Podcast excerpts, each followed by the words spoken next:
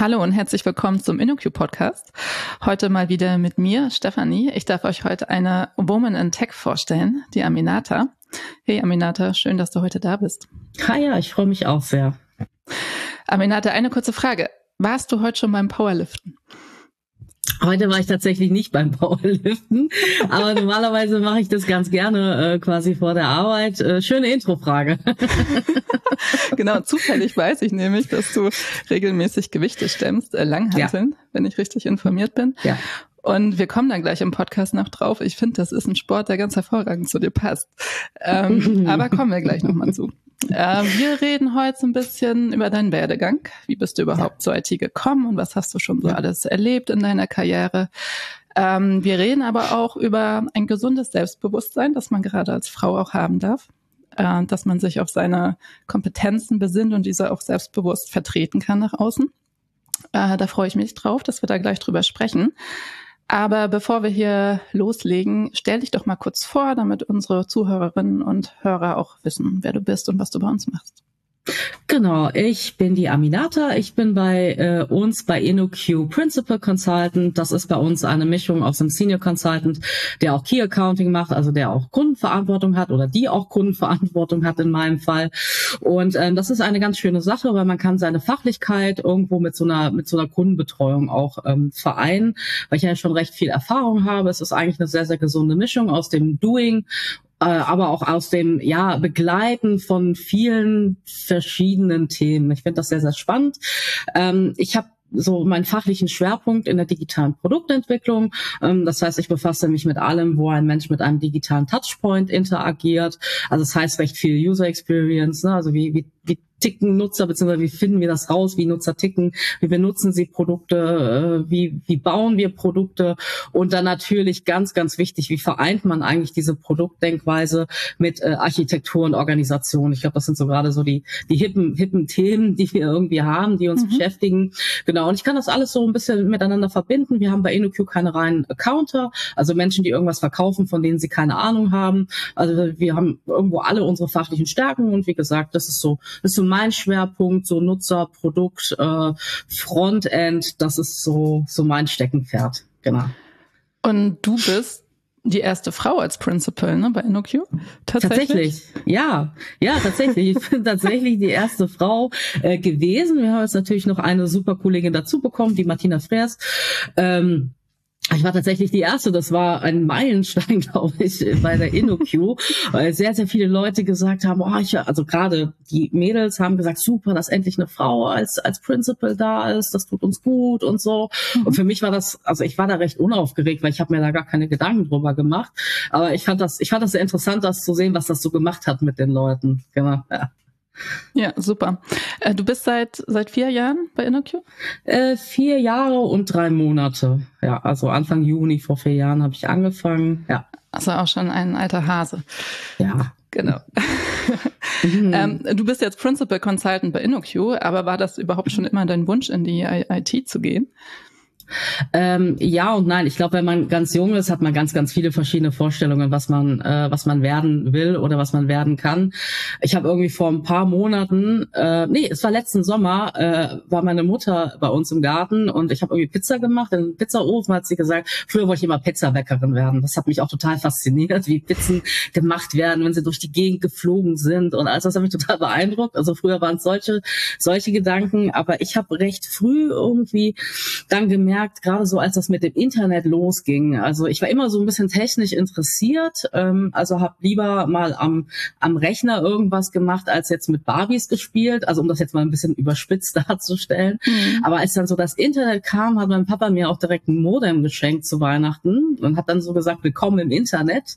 Und das hat mich direkt, das hat mich direkt beeindruckt. Also ich war, ich war so fasziniert von dem Internet, das mit den Möglichkeiten und dann habe ich so herausgefunden, wie man Websites baut und und das, das war so, das war so bei mir so der Anfang und das hat mich da war ich hin und weg. Da war ich ja recht jung. Ich weiß jetzt gar nicht, wie alt ich da war. Wahrscheinlich 16 oder so. 16, 17, mhm. weiß ich genau. Und dann war es eigentlich für mich klar, dass ich irgendwie sowas mit Medien mache, was ja irgendwie jeder gesagt hat damals. Ne? Und ähm, das war so für mich so der, der entscheidende Kick, dass ich wusste, irgendwo in diese Richtung muss es gehen. Das interessiert mich. Da ist irgendwie mein Herz. Und irgendwie habe ich alle Entscheidungen darauf folgend, so auf dem äh, basierend auch gemacht. Also Informatikkurse gewählt in der Schule, also solche Sachen halt gemacht, was mich einfach super interessiert hat. Und ähm, ich denke, das war auch die richtige Entscheidung, weil es nach wie vor sehr viel Spaß macht. Ähm, aber hattest du damals schon so im Kopf, okay, da mache ich einen Beruf draus, aus, aus Programmieren? Nee, gar nicht. Aber nee, also tatsächlich, tatsächlich äh, weiß ich, ich konnte es damals halt gar nicht greifen. Ich weiß nicht, wie das bei dir war, aber wenn man jung ist, weiß man irgendwie gar nicht, wo das Ganze hinführen soll. Es gibt so ein paar Leute, die sagen so, ich werde Ärztin. Mhm. Ja, oder ich werde Anwältin oder ich werde ich mache BWL, ich weiß nicht, was, was dann da rauskommt, aber äh, weißt du, was ich meine? Also die haben eine sehr konkrete Vorstellung, was sie studieren wollen und wo das hinführen soll, teilweise. Ne? Mhm. Ich hatte gar keine Vorstellung von dem, wo es mich hintreibt. Und das fand ich eigentlich teilweise hat es mir Angst gemacht, aber teilweise fand ich das auch wieder spannend, weil ich ja irgendwann gemerkt habe, es passiert ja die ganze Zeit irgendwie was. Und so einen konkreten Beruf hatte ich ehrlich gesagt nie vor Augen. Ne, Gerade jetzt so dieses Principal-Dasein, das ist ja nur ein Resultat aus der jahrelangen Arbeit. Also ich bin ja jetzt bei InnoQ gelandet aufgrund meiner meiner Historie ne, und nicht, genau. weil ich irgendwie ein Studium gemacht habe, Principal Consultant in der IT. Ne, also das ist ja, ne, also das kann man ja nicht so lernen in dem Sinne. Das das prägt ja einen durch die durch die Erfahrung, also, ne, also die Erfahrungen, mhm. die man gemacht hat in seinem Leben, äh, prägen ja einen und und dadurch kann man halt gewisse Berufszweige irgendwo ergattern. Ich meine, gerade wir bei InnoQ, wir sind ja so, also Rollen sind so die sind da, um da zu sein, aber wir haben ja keine großen Hierarchien oder irgendwie sowas. Es ist ja nur die, die, die diese Aufgaben, die ich übernehme, kann ich ja wirklich nur wegen meiner Erfahrung halt auch machen. Ne? Genau, in deiner Principal-Rolle, ne? Genau. Genau. Aber du hast dann tatsächlich nach der Schule erstmal eine Ausbildung gemacht?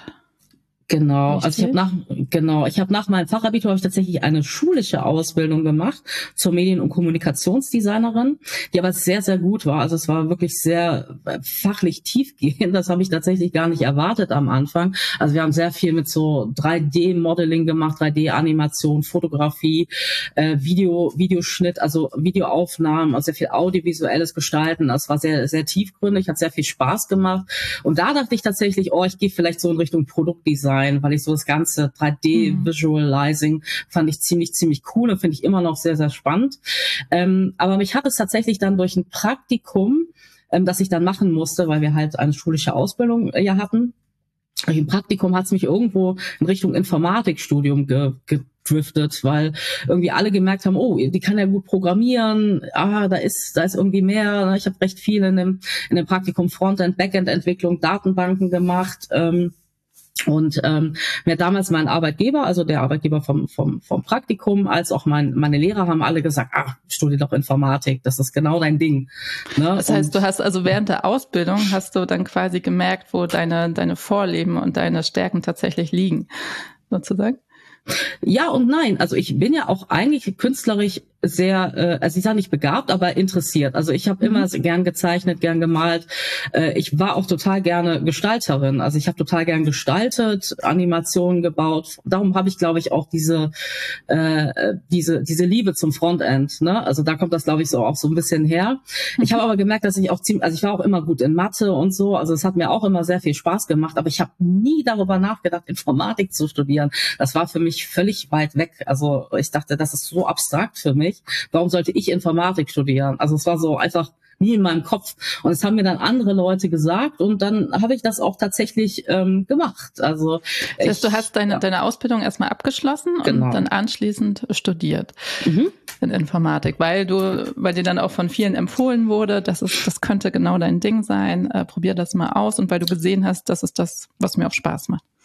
Genau, ich habe dann, ich habe dann, genau, ich habe dann auf andere Leute gehört, habe dann gedacht, ach komm, ist eigentlich eine coole Idee. Also wenn studieren, ist das, glaube ich, eine gute, eine gute Sache. Äh, es hat mich interessiert. Ähm, ist aber tatsächlich dann darin geendet, dass ich gemerkt habe, es ist doch nicht ganz so mein Ding. ähm, also gar nicht, also ich finde das Studium an und für sich immer noch super, aber es hatte auch mehrere Gründe, warum ich dann nach ein paar Semestern leider abbrechen musste. Ähm, also Nummer, zum einen war das so das Thema Geld. Also ich musste sehr, sehr viel arbeiten, um irgendwie meinen Lebensunterhalt zu finanzieren, weil meine Eltern mir halt leider nichts dazugeben konnten, was ja nicht schlimm ist, aber ich musste halt arbeiten ne? und ich habe auch nicht mehr zu Hause gewohnt. Und ähm, das war halt nicht mehr vereinbar. Also das Studium war so intensiv, ähm, dass ich konnte gar nicht mehr lernen. Plus ich musste anderthalb Stunden pendeln äh, am Tag, um überhaupt zum, zur, zur Uni zu kommen. Das heißt, ich war drei Stunden am Tag nur im Zug, musste mhm. noch arbeiten arbeiten, musste studieren, musste lernen und das war an und für sich schon ein Killerkriterium. Und dann war das inhaltlich einfach, wo ich gesagt habe, okay, pass auf, ich will eh keine Rocket Science machen. Also ich will niemals irgendwelche Embedded-Systeme für irgendwelche Raketen bauen oder keine Ahnung was. Darum, pass auf, irgendwie ist das, ist das jetzt nicht der Zeitpunkt, es ist nicht die Zeit, es ist nicht der, das Umfeld, es passt einfach nicht.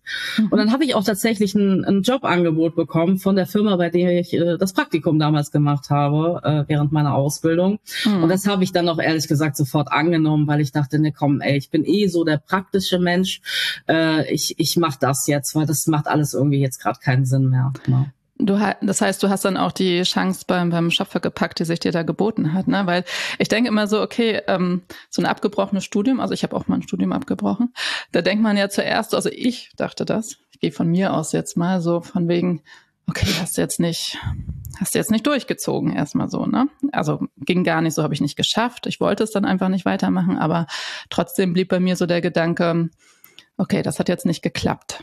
Das äh, kann mhm. ja auch was Negatives mit einem machen. Ne? Aber bei mhm. dir habe ich so das Gefühl, ähm, das ist eher von einer Gelegenheit zur nächsten springen und einfach beim mhm. Schopf packen. So. Mhm. Täuscht mich mein Eindruck da oder, oder stimmt das? Nee. Ja, ja und nein tatsächlich. Also ich hatte, also ich glaube, es wäre fatal zu sagen, dass ich keine Ängste hatte, ne? Also so mhm. Zukunftsängste. Also äh, was was macht das denn mit einem? Ich meine letztendlich, wenn du das auch gemacht hast, diese, also a dieses, ich habe es nicht durchgezogen. Also das sind, gibt ja immer so zwei Seiten. Ne? Ich habe es nicht durchgezogen. Oh Gott, was mache ich denn jetzt ohne Studium? so, so Ängste, die dann ja, manche kommen. Leute brauchen ja auch die Sicherheit eines Abschlusses. Ja. So, ne? Das ist ja genau. auch was, was erstmal auf so einer Bewerbung draufsteht. Ne? Und dann, dann ist man ja schon mal was. Das kann ja auch genau oder ganz oft ist das ja einfach auch die Eintrittskarte in überhaupt irgendeinen Job so, ne? Also ohne das geht's halt nicht. Oder man wird gleich aussortiert, wenn man keinen Abschluss hat. So. Hast du dir da Gedanken gemacht in der Richtung? Ja, natürlich. Also ich glaube, es, äh, also das, äh, ich glaube, alles andere wäre so ein bisschen fahrlässig, wenn man sich nicht sehr, sehr bewusst Gedanken darüber macht, welchen Schritt man jetzt so im, in so einer wichtigen Phase halt auch geht. Ne? Breche ich mhm. das ab oder breche ich das nicht ab? Aber es gab für mich halt auch keine Option. Ne? Also es gab halt auch keine Option und ich habe halt die Gelegenheit genutzt, weil ich habe mich sehr wohl in diesem Praktikum gefühlt. Ich habe gesagt, ich kann dieses Studium allein aus den aus den Gründen, ne, wegen Geld und so einfach nicht mehr nicht mehr leisten, wegen dem Pendeln. Das klappt einfach alles nicht. Was mhm. soll das denn? Also warum soll ich das jetzt weitermachen, nur um es zu machen? Das macht ja überhaupt gar keinen Sinn. Ne? Das heißt, schau lieber, dass du irgendwo mal Fuß fasst, also dass du irgendwo mal anfängst, dass du mal normal Geld verdienst und vielleicht zu einem späteren Zeitpunkt, wenn du irgendwo mal besser im Leben stehst, wenn du vielleicht einen Puffer hast finanziell, vielleicht kannst du dann dein Studium wieder aufnehmen. Also so habe ich eigentlich gedacht. Ne? Vielleicht musst du mhm. es irgendwann fertig machen, um irgendwas ähm, zu erreichen. Also es waren so viele Ängste und Fragen und aber auch sehr positive Aspekte dabei. Ich dachte, nein, ich fange jetzt einfach mal an zu arbeiten, um mein Leben irgendwie aufzubauen, damit ich eben Geld habe, damit ich eben äh, irgendwo mal irgendwo mal das, das Leben richtig beginnen kann und nicht immer. Ich meine, du musst ja auch mal überlegen, was das mit einem macht, wenn man wenn man kein Geld hat, ne? Ja. Und wenn man und wenn man niemanden hat, der einen finanziell unterstützen kann, ne, dann bist du, dann lebst du einfach von Monat zu Monat, ne? Und denkst so, ja, wie, wie, wie zahle ich das jetzt eigentlich in der letzten Woche? Das, das, also diese Ängste gegen die anderen Ängste abgewogen, da, da, da war die Entscheidung dann irgendwann recht einfach. Ne? Und da musste ich dann auch einfach selbstbewusst hinterstehen und sagen, ich mache ich mach das jetzt und ich stehe da auch hinter und ich habe das jetzt abgebrochen und das musst du auch erstmal deinen Eltern sagen. Ne? Ich habe jetzt mein Studium abgebrochen, so, jetzt, jetzt geh jetzt arbeiten. Ne? Und, ich kann mich äh, auch noch erinnern, als ich das meinen Eltern gesagt habe beim Forelleessen am, am Silvesterabend. Die Grete blieb fast im Hals stecken. Das kann ich mir vorstellen. Das kann ich mir vorstellen. Ne? Das wollen die Eltern ja auch verarbeiten. Ne? Sie meinen es ja nur gut, aber ich meine letztendlich, äh, meine haben es dann auch verstanden. Also weil sie wussten ja, dass sie mich nicht unterstützen können. Wie gesagt, das ist gar kein Vorwurf. Ne? Ich sag nur, es waren halt meine ja. Umstände. Ja. Und so war das, glaube ich, die beste Entscheidung, die ich hätte treffen können, weil alles, alles, also diese Entscheidung hat ja auch dazu geführt, dass ich jetzt da bin, wo ich bin. Ja. Mhm. Du bist dann, also du bist ja quasi abgeworben worden auch von der Uni, ne? Also du bist dann gleich äh, in den Job bei einer, einer Agentur gelandet. Erzähl genau. doch mal, was du da so gemacht hast und was daran gut, aber auch schlecht war. Genau, also ich habe äh, in einer kleinen Agentur angefangen ich glaube, wir waren vier Leute, fünf Leute. Und wir haben recht viel für die Musikindustrie gemacht, also so EMI und diese ganzen Sony, diese ganzen Plattenlabels, die es irgendwie gibt, aber auch äh, für die Unilever. Ich weiß evil, sagen viele Leute. Es war halt einfach so, mhm. aber coole Brands, die irgendwie da waren. Also damals fand ich das halt sehr spannend. Ich war ja auch sehr jung, ähm, äh, weil wir sehr viel Kampagnensachen gemacht haben. Also sehr viel bunte, schrille Sachen. Und jeder, der ein bisschen älter ist, der kennt es auch noch. Wir haben sehr viel mit Flash gemacht, also sehr viel Animationen, sehr viel Datenbank, also sehr, sehr viele verrückte Sachen, Visualisierungen. Und ich fand das mega, mega spannend, einfach für so coole Künstler wie Robbie Williams, äh, und Co. Also keine Minogue coole Websites zu bauen mit Animation. Es hat mich total geflecht. Also ich fand das, ich fand das so, so spannend und so, so toll, weil ich einfach sehr, sehr viel auch gelernt habe. Und ähm, mhm. wir haben damals in der Agentur, mein damaliger Chef, der war auch so ein bisschen äh, im positiven Sinne verrückt, äh, weil er immer wieder neue Sachen ausprobieren wollte. Ne? Hat da irgendwelche Technologien in Japan gesehen oder so, hat die eingekauft und dann haben wir zum Beispiel mal für eine äh, Kampagne haben wir mal äh, Guitar Hero nachgebaut am, am, am, am, am, in der App, in der Flash-App und so.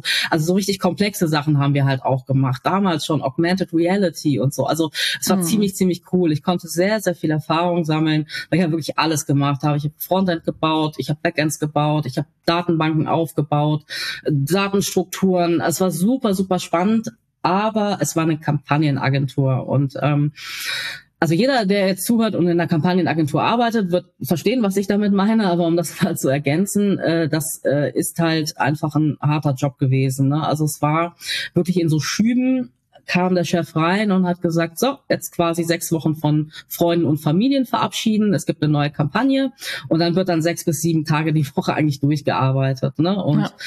und ähm, das das geht halt auch nicht anders, weil das muss halt fertig werden, weil dann werden Werbespots geschaltet, dann passiert halt alles und bis dahin muss die App, die was auch immer, muss halt fertig sein. Da gibt's halt keine Option. Und das war dann so das, was mir letztendlich irgendwann nicht mehr gepasst hat. Ne? Dieses, mhm. dieses Verschleißen von meiner Person einfach, das war mir irgendwann einfach zu viel. Es hat, kein, hat keinen Spaß mehr gemacht. Ne? Mm, und du hattest, glaube ich, ein einschneidendes Erlebnis, ne? was sich dann auch dazu bewogen hat, okay, hier, hier geht's jetzt nicht weiter. Ja, ja, also ich hatte tatsächlich einen Burnout, also so eine, also so eine, ich würde mal sagen, es war wahrscheinlich eine Vorstufe zu einem Burnout, weil es war wirklich so, äh, falls du das meinst, ähm, mhm. wir vorab darüber gesprochen, ähm, ich konnte tatsächlich nicht mal mehr ähm, durch das Tor laufen äh, zu zu unserem Büro, weil ich dann äh, Panikattacken bekommen habe. So wirklich, also ich dachte am Anfang, ich habe irgendwie Asthma oder so. Ich wusste gar nicht, was das ist. Mhm. Und ähm, ich bin dann zu, zum Arzt gegangen, zu meiner Ärztin und ähm, er hat gesagt, naja, Sie sind, Sie haben, Sie sind kurz vom, vom, vom Burnout. Sagt die, was haben Sie denn für eine Last auf der Arbeit? Und dann habe ich ihr das kurz erzählt und ähm, sie hat gesagt, ja, Sie müssen jetzt erstmal, Sie müssen jetzt erstmal aufhören zu arbeiten. Und es war wirklich so schlimm mit in, in die Tüte reinatmen und so. Also ich bin durch, durch das Tor gelaufen und habe eine Panikattacke bekommen. Es war wirklich krass. Also, okay, ja. ja. ja. Okay, also nicht nur so ein bisschen überarbeitet, mach nee. mal eine Woche Urlaub, dann geht's wieder, sondern nee. es ging da einfach nicht weiter.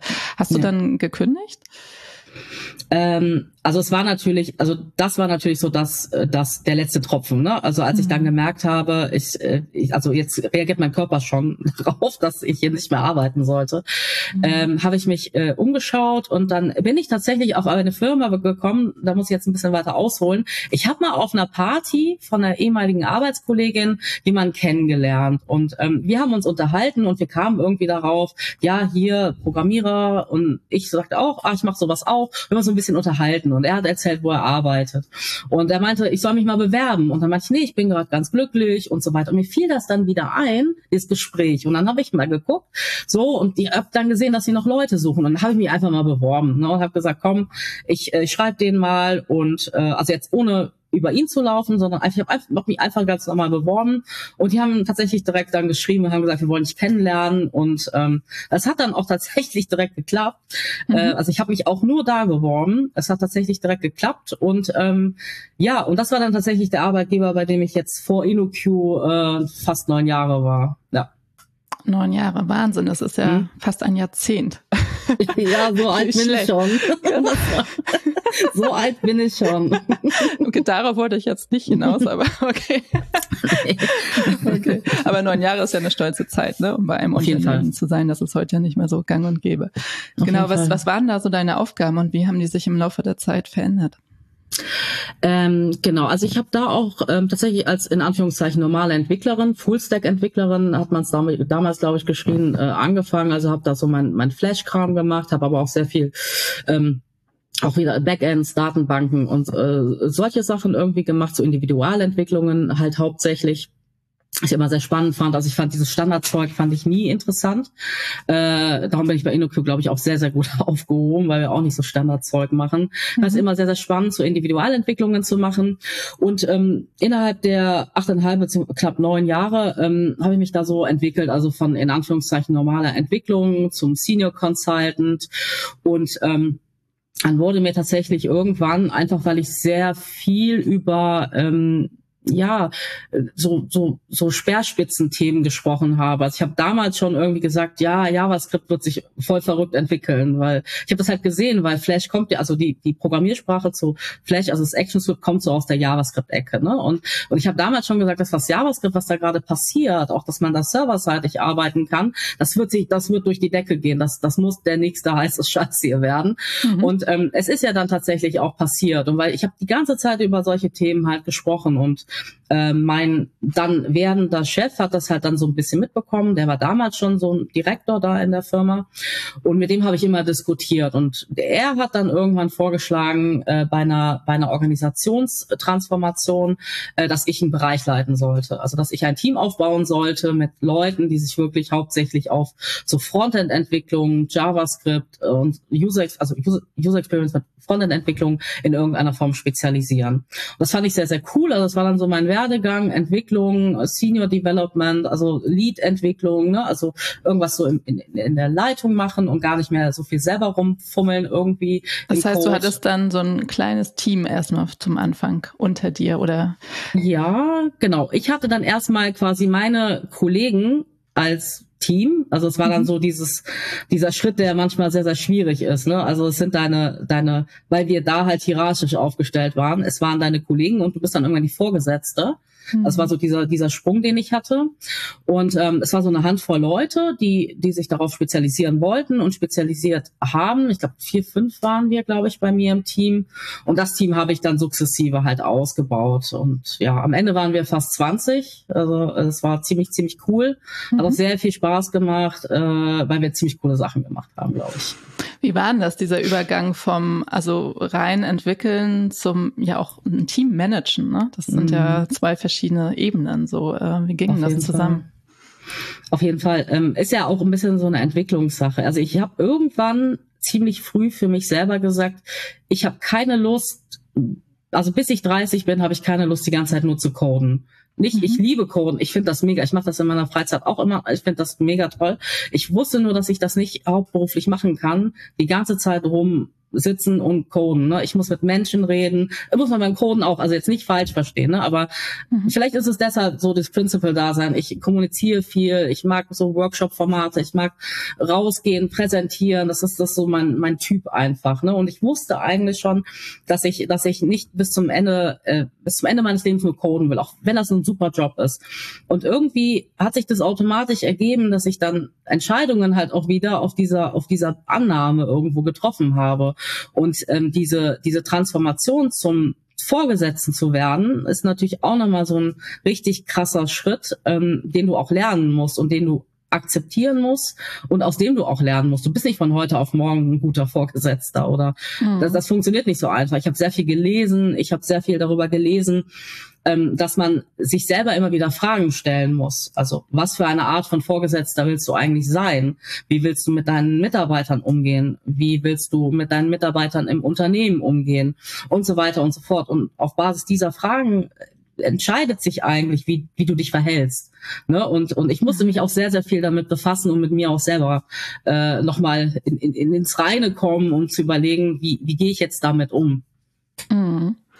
Und war das für dich auch ein Thema, in so einer männlich dominierten ähm, Branche auch als Vorgesetzte zu arbeiten? Hast du da jemals schlechte Erfahrungen gemacht? Nee, also ich habe tatsächlich, witzig ist, ich habe tatsächlich irgendwie noch nie so richtig schlechte Erfahrungen damit gemacht, weil ich mir nie Gedanken darüber gemacht habe, wenn ich ehrlich sein mhm. darf. Also es gibt so ein paar Themen, über die mache ich mir erst Gedanken, seitdem sie so viel in den, auch in den Medien rumkursieren und so weiter. Also ich habe ehrlich gesagt immer nur darüber nachgedacht, was, was ich kann oder was mhm. ich nicht kann und was ich besser können sollte. Ich habe mich nur auf mich konzentriert und nicht auf das, was andere meinen könnten. Und ich stand eigentlich immer hinter dem, was ich, was ich wirklich sehr gut kann. Und ich war auch immer sehr, oder ich bin auch sehr gut in dem, was ich mache. Also kann ich auch dahinter stehen. Und ich sag mal so, äh, ja, mal irgendwelche Kommentare oder dass man mal vielleicht irgendwo nicht ernst genommen wurde oder ich habe keine Ahnung, vielleicht so unterschwellig. Aber ich weiß nicht, ob ich das darauf beziehen würde, dass ich eine Frau bin. Also ich will mir das auch nicht manchmal zu leicht machen und sagen, ja, der macht das jetzt nur, weil ich eine Frau bin oder der macht das jetzt, weil ich schwarz bin oder weißt du, was ich meine? Ne? Also mhm. ich, ich mache mir da gar ja. keine Gedanken drüber, weil wenn jemand mit mir diskutieren will, kann er das gerne machen, weil ich kann diskutieren, ich kann darüber reden, ich kann meinen Standpunkt vertreten und ich glaube, das ist immer so das Wichtigste, ähm, immer hinter dem zu stehen, was man kann und äh, sich da nichts sagen zu lassen und um die Frage abschließend zu beantworten, beantworten, ist, ich hatte tatsächlich keine schlechten Erfahrungen. Es liegt aber wirklich wahrscheinlich auch an meiner Sichtweise, dass ich da gar nicht drüber nachgedacht habe, wenn mhm. da vielleicht mal was kam, dass es damit zusammenhängen könnte, dass ich eine Frau bin.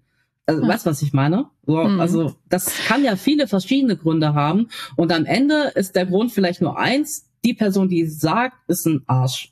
so ist das vielleicht mhm. die Antwort auf viele Fragen. Aber ja, ja, das ist, also es hat vielleicht auch ein bisschen damit zu tun, auf welcher Ebene man so Feedback bekommt. So, ne? Also wenn es mhm. konstruktives, inhaltliches Feedback ist oder Kritik zum Beispiel auch, dann unterhält man sich ja auf einer inhaltlichen Ebene. Wenn man aber jetzt offensichtlich wegen seines Geschlechts, seiner Hautfarbe oder was auch immer ähm, ja irgendwie ähm, ja niedergemacht wird oder so, dann ja ist es dann eine andere Ebene, weil es offensichtlich ja nicht irgendwie ähm, ja, da ist kein Fundament drunter. So, ne? ne gar nicht. Diskriminierung ja. ist das, ist das mit das, das Unterste, was man irgendwie machen kann. Es ist so, so niveaulos, Diskriminierung in irgendeiner Form.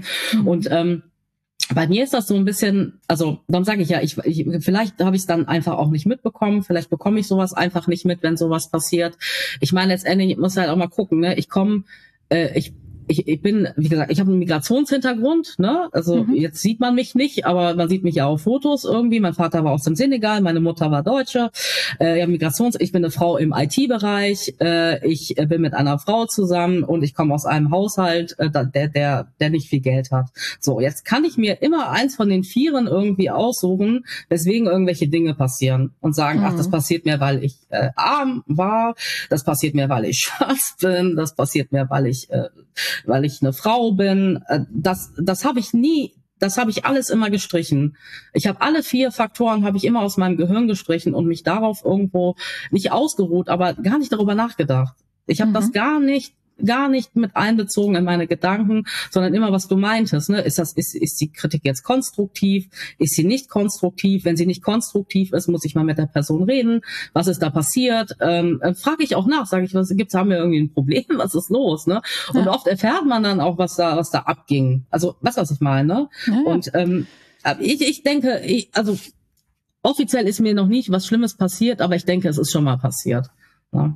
Mm, was du nicht so wahrgenommen hast oder genau. wahrscheinlich schon so ad acta gelegt hast unter, okay, der wollte mir jetzt hier irgendwie äh, ans Bein pinkeln, sag ich mal. Ja. In Anführungsstrichen äh, kann ich ignorieren, so, ne? Genau. Genau.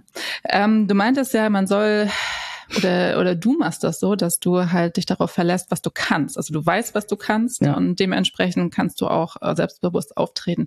Ich finde das ja tatsächlich gar nicht so leicht, äh, für sich zu formulieren und zu identifizieren, das sind meine Stärken. Das habe ich jetzt hier vielleicht auch im letzten Jahr gewuppt und für euch gemacht hier als Firma und jetzt steht man zum Beispiel so Gehaltsverhandlungen mhm. und muss das auf den Punkt formulieren und Werbung für mhm. sich machen. Äh, hast du da einen Tipp, wie man das angeht?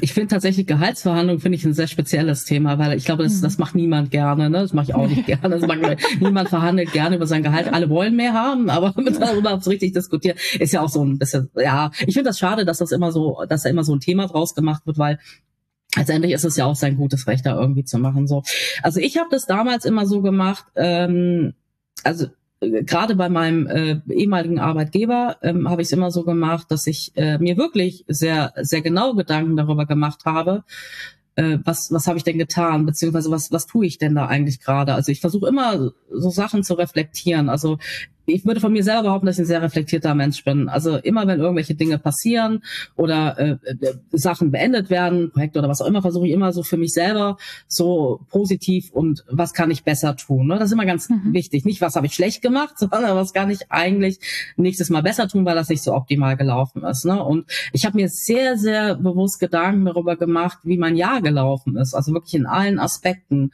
Was ist passiert? Wie habe ich mich entwickelt? Aus welchen Situationen habe ich gelernt? Ich glaube, das ist ganz, ganz wichtig. Nicht, was, was habe ich jetzt geil gemacht oder so, aber aus welchen Situationen habe ich eigentlich gelernt und wie habe ich mich eigentlich weiterentwickelt. Ne?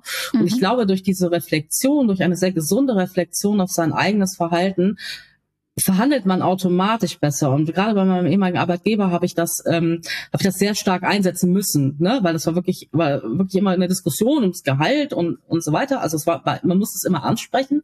Ja. Und ähm, ich habe es dann auch getan. Ich habe gesagt, so, pass auf, ich ich leiste hier sehr gute Arbeit. Ja, ich, ist mir auch egal, was die anderen machen. Ich leiste hier sehr sehr gute Arbeit.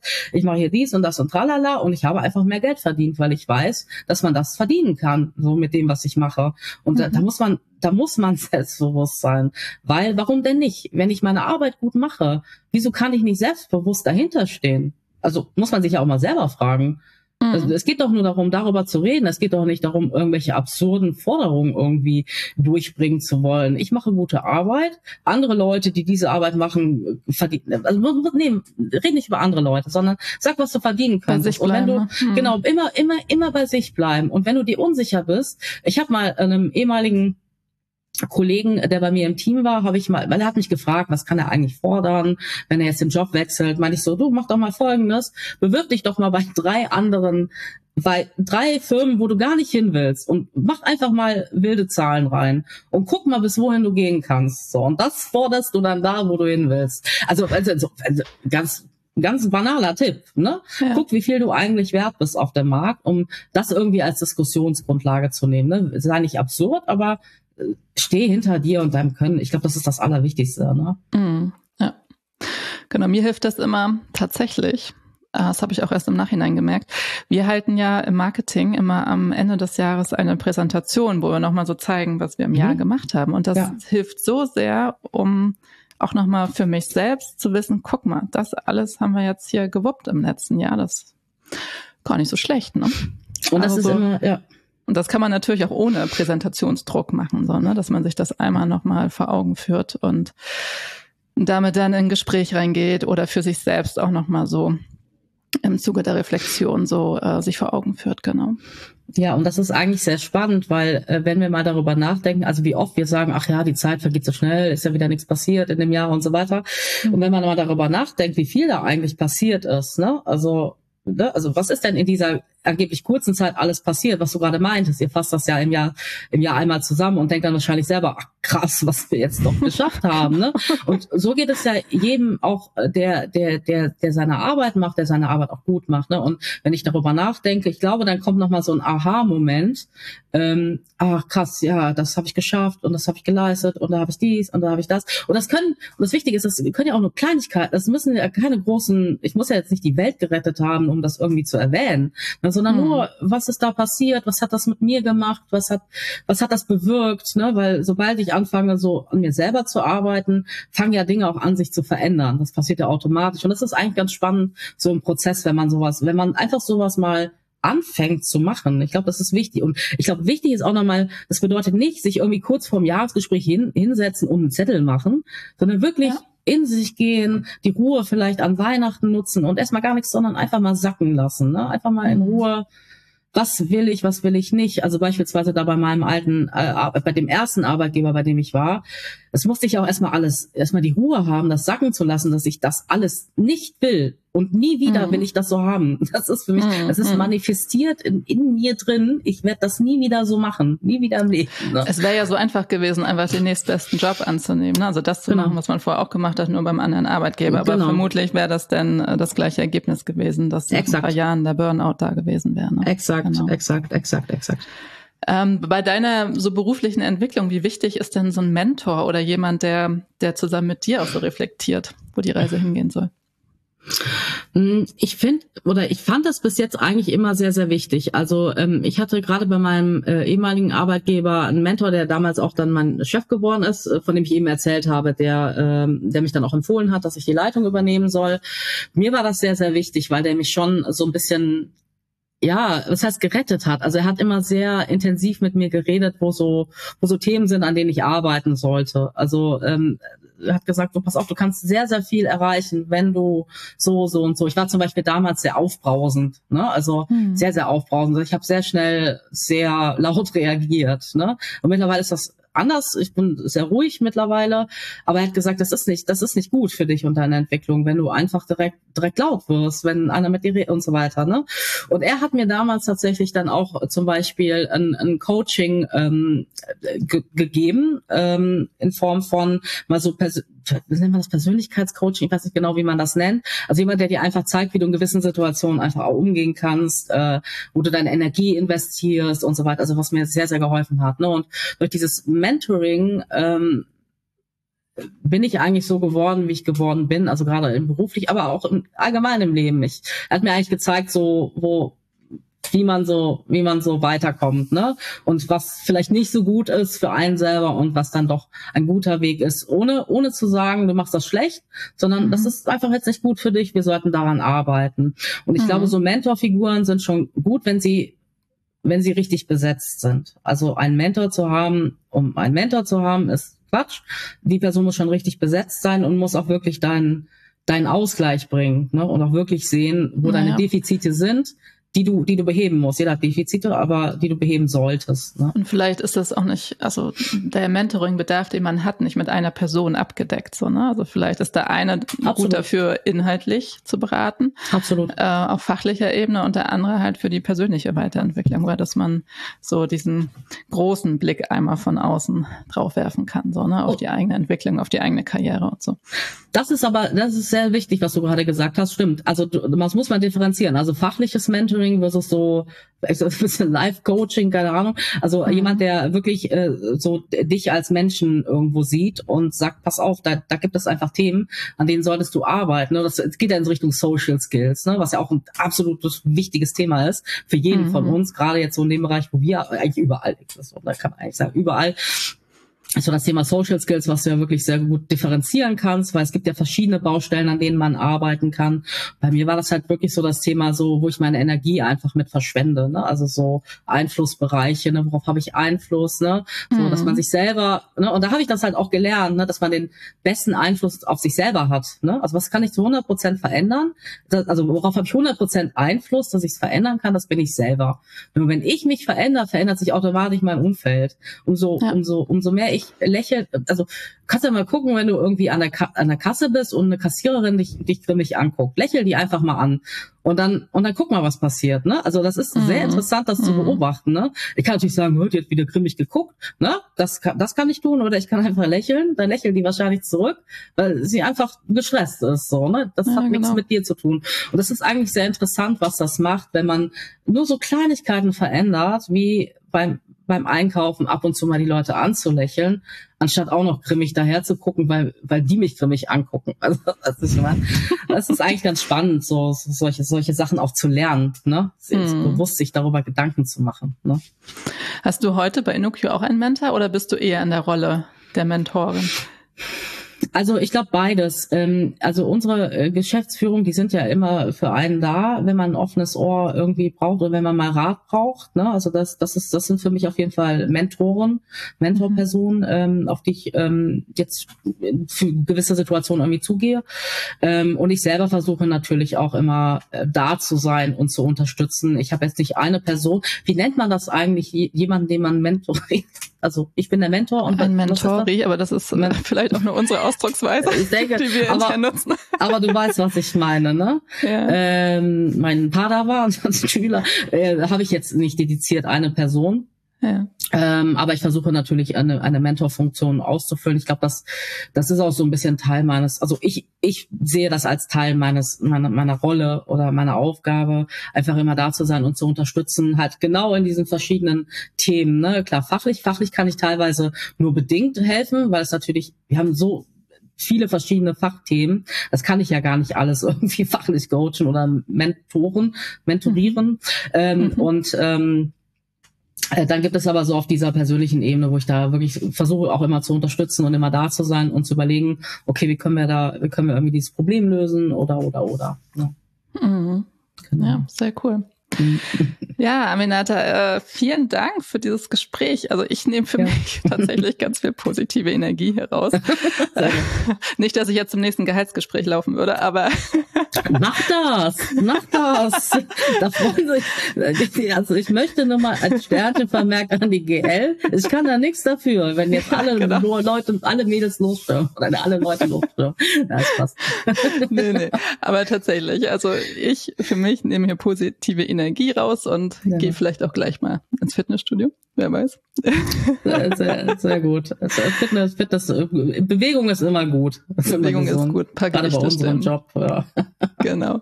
Genau. Ich hoffe, dir hat es auch ein bisschen Spaß gemacht. Auf und natürlich sehr schön, dass unsere Zuhörerinnen und Hörer da draußen auch Spaß hatten und genauso mit positiver Energie rausgehen. Und wenn ihr mögt, lasst uns Feedback da. Ähm, ansonsten sage ich vielen Dank, Aminata. Vielen Dank da draußen und bis zum nächsten Mal. Ciao. Ciao.